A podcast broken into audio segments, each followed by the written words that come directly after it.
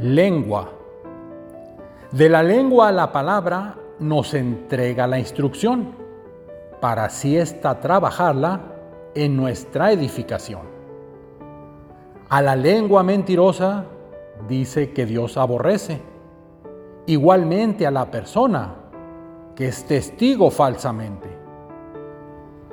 Tan rechaza la mentira que Dios así en su momento no mentirás, dijo un día, cuando dio ese mandamiento.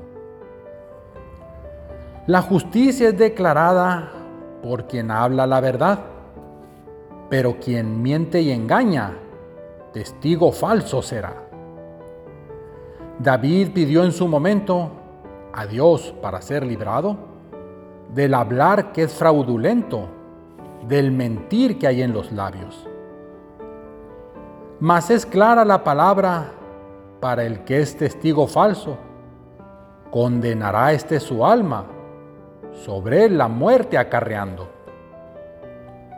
Aunque nos es imposible la lengua de uno domar, en Dios esto es asequible si lo dejamos actuar. Que nuestra lengua busquemos solo exprese la verdad a Dios orando confiemos esto será realidad.